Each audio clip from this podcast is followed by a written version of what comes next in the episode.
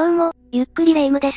どうも、ゆっくりマリサだぜ。世の中にはその後の社会や人のあり方を決定づける犯罪ってあるよな。犯罪自体が議論の的になったり、被害者と加害者の両方を巻き込む犯罪ってあるわね。時代の節目にそういう事件が起こると、法改正につながることもあるよな。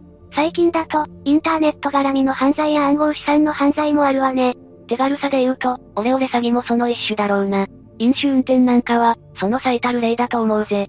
今の若い子たちは信じられないと思うけど、昔は緩かったのよね。昭和の時代には、ドライバーにもビールを出すなんて日常茶飯事だったぜ。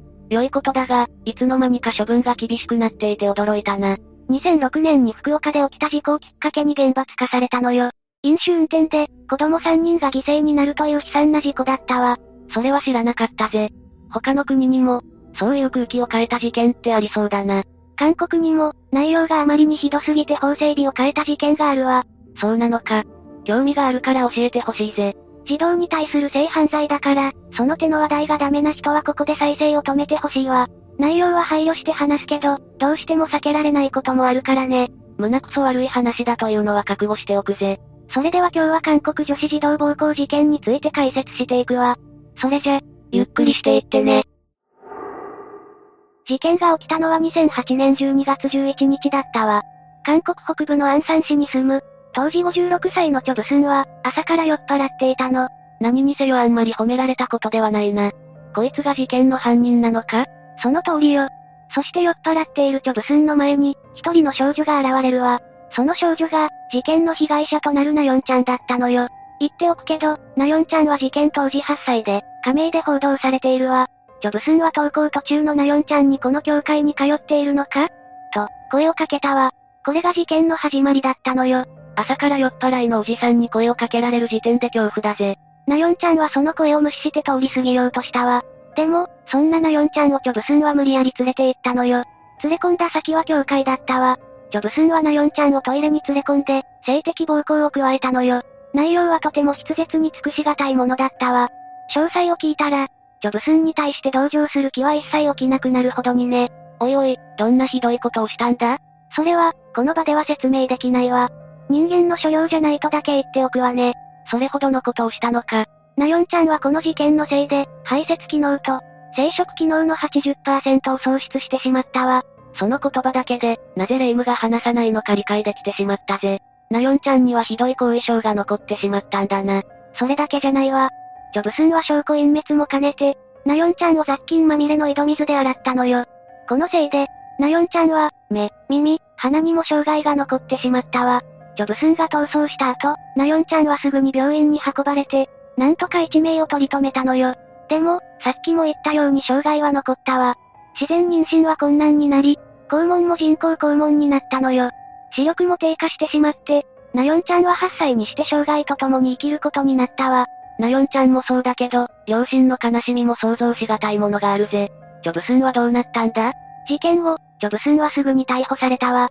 そこは一安心だな。でも、この事件の闇深いところはこれからが本番なのよ。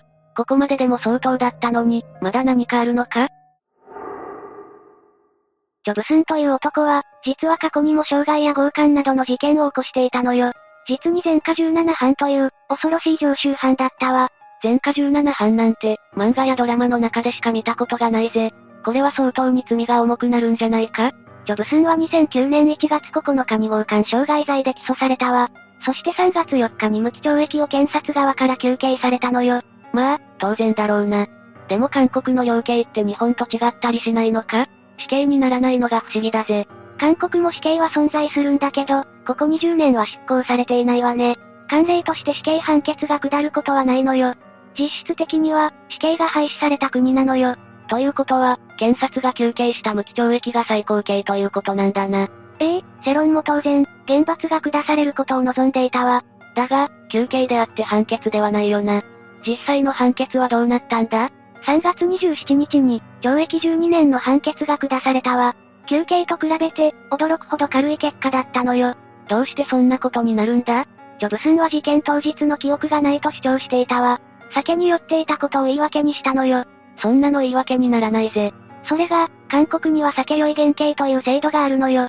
あまりにひどい酩酊状態だと心神耗弱状態とみなされて、原型を考慮しなければいけないのよ。酔っ払っていたら刑が短くなるのか？ありえないぜ。日本でも、酒酔いで刑が短くなることはあるにはあるわ。でも、立証が大変だし、下手に主張すると反省が足りないという扱いになるのよ。そのリスクもあって、めったに適用されないし、主張もされないわね。韓国ではその適用が簡単ということなのか？これは韓国刑法の闇とも言われていたわ。ジョブスンの卑劣な犯行とあからさまな酒よ原型を狙った主張には、世論も反感を抱いたわ。韓国内で、厳罰を求めるムーブメントが起きたのよ。初犯ならまだしも、これだけ前科があれば、誰だってそう思うぜ。それで懲役12年じゃ、納得いかないのも当然だろうな。そして、ジョブスン本人も、懲役12年という結果に納得していなかったのよ。さすがに反省したのか？その逆で、懲役12年が長すぎると不満を抱いていたのよ。さすがに私も切れそうになってきたぜ。ジョブスンはこの判決を不服として控訴したわ。でも、当然ながら棄却されているわね。さらに上告もしていたんだけど、これも棄却されたわ。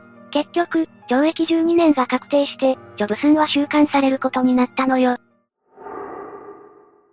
それから12年後、ジョブスンは出所したわ。これが原因で、韓国の世論が再び燃え上がることになったのよ。2017年、ジョブスンの出所反対の署名に、61万人以上の署名が集まったのよ。61万人か、ものすごい数だな。それだけ、韓国社会のジョブスンに対する拒否反応が大きかったということね。でも結局、2020年12月13日に、ジョブスンはソウル南部刑務所から出所したわ。そこにはたくさんの報道陣と YouTuber が待ち構えていたのよ。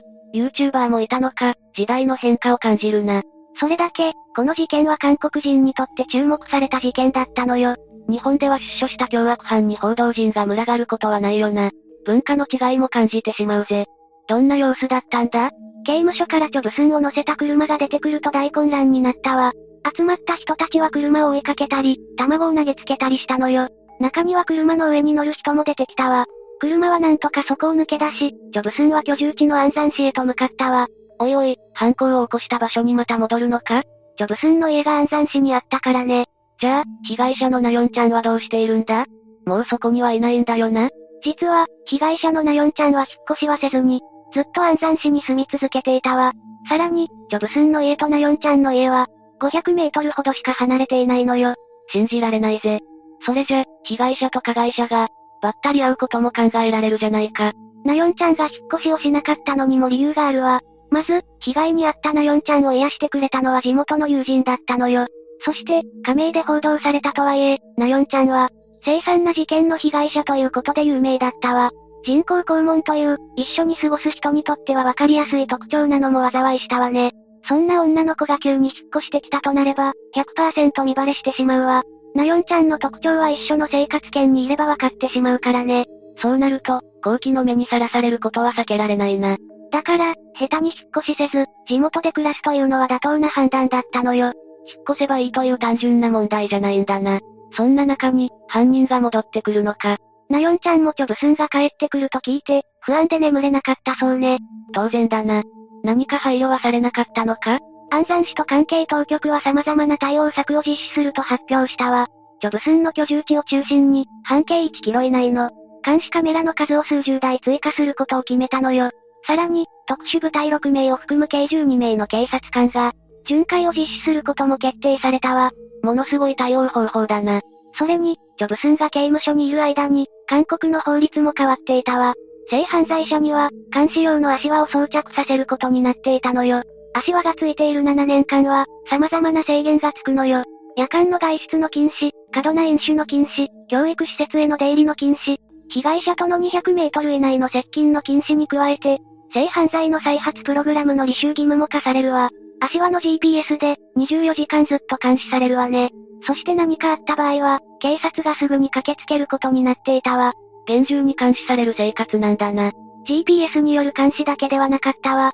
ジョブスンの家には連日マスコミや、YouTuber が押しかけたのよ。図らずも囚人監視の目が形成されたのよ。ジョブスンは現在も安山市の自宅に住み、人目を気にして生活しているそうね。自宅付近には保育施設もあって、今も不安視する声が少なくないわ。確かに、近隣住民にとっては近くにいるだけで怖い存在だよな。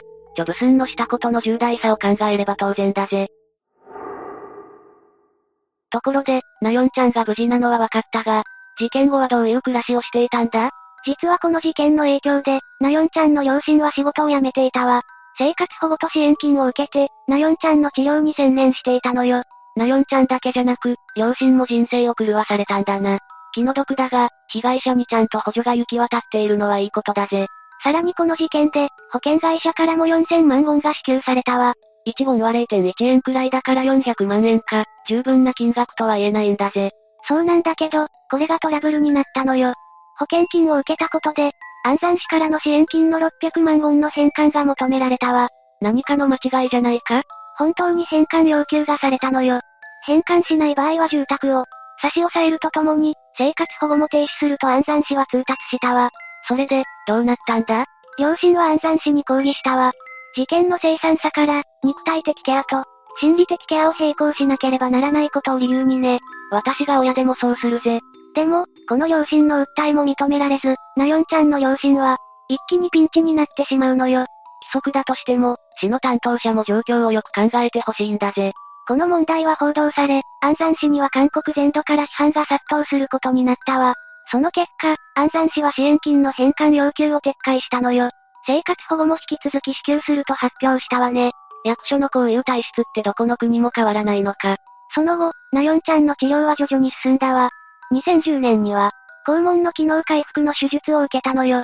さらに、一つになってしまっていた卵巣を、左右に分離する手術も受けているわね。これらの手術は無事に成功し、なよんちゃんは、自然妊娠が可能なほどに回復したのよ。お祝いしたいところだが、どうしても事件が起きなければと考えてしまうぜ。費用を用意するのも大変だっただろうしな。この手術費用は、病院側が全額負担したそうよ。なよんちゃんは周囲からもサポートを受けて心理的にも回復してきているわ。将来は、恩を返せるような医者になりたいという夢も持っているのよ。道は険しいかもしれないが、夢を叶えて立派な医者になってほしいんだぜ。この事件は、韓国社会に大きな影響を与えたわ。そうだろうな、内容があまりにもひどすぎるんだぜ。まず、この事件で非常に注目されたのは酒酔い原型の問題点ね。私のような素人でもありえないと思ってしまうぜ。なんでこんな法律があるんだ？韓国社会は、酒を飲む文化が根付いているのよ。韓国ドラマを見ていると、必ず酒を組み交わすシーンがあるよな。2018年の WHO の報告によると、韓国人が1年に消費するアルコールの量は、10.8リットルとなっているわ。日本の8リットル、中国の7.2リットルよりも目に見えて多いわね。さらに男性だけを見てみると、16.7リットルとなるわ。この量はビール 500ml 缶で668本分にもなるのよ。ということは、1日にビール500リットル缶を2本くらい飲んでいることになるのか。それは多いんだぜ。韓国はお酒にまつわるトラブルや犯罪が多そうだな。お酒好きな人は明るいイメージがあるけど、問題も多いのよ。健康被害も深刻だし、飲酒運転をはじめとした事故や事件も多いわ。それに、今回のような突発的な性犯罪の原因になることも少なくないのよ。酒酔い原型は韓国の文化に根付いた原則だけど、すでに時代遅れだったのよ。その問題が、今回の事件で一気に吹き出した形になるわね。この犯罪がきっかけで、心神耗弱に関する酒酔原型は適用されないことになったわ。重大な事件がないと法が変わらないというのは、日本も韓国も同じなんだな。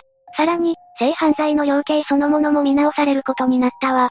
確かに、あれだけのことをして懲役12年はあまりにも短すぎるんだぜ。でも、控訴したのはチョンブスン側だけで、検察は控訴しなかったのよ。韓国世論は、検察に対しても批判の声を上げたわ。無期懲役の休刑で判決12年は、あまりにも差がありすぎるぜ。控訴しなかった件は検察内部でも問題になり、懲罰委員会が開かれることになったわ。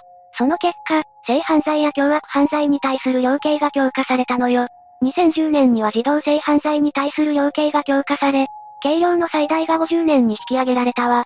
じわじわと社会が変わっているな。取り締まりも厳しくなったのよ。2010年以降、韓国では性犯罪での検挙者が増加傾向にあるわね。そこにも韓国社会の闇を感じるぜ。これまで検挙されてなかった性犯罪者がたくさんいたってことだよな。そういうことになるわね。こうしてチョブスンが引き起こした事件は、韓国犯罪史に残る事件となったのよ。今回の事件はどうだったかしら？まず、チョブスンの凶悪さに驚いたぜ。前科17犯なんて、聞いたことがなかったからな。その時点で、世間が色眼鏡で見てしまうのもしょうがないと感じるわね。犯行内容も残忍だったしな。なよんちゃんの人生を、台無しにした罪は一生消えないと思うぜ。その残忍さと量刑が釣り合っていないからこそ、社会問題になったのよ。必ずしも、被害者に寄り添った判決が出ないってのもやるせない話だぜ。両親にしてみれば、死刑にしてほしいとも思える凶悪犯罪だぜ。何はともあれ、今後はこういった卑劣な犯罪が撲滅されることを望むわ。というわけで今回は韓国女子児童暴行事件について紹介したわ。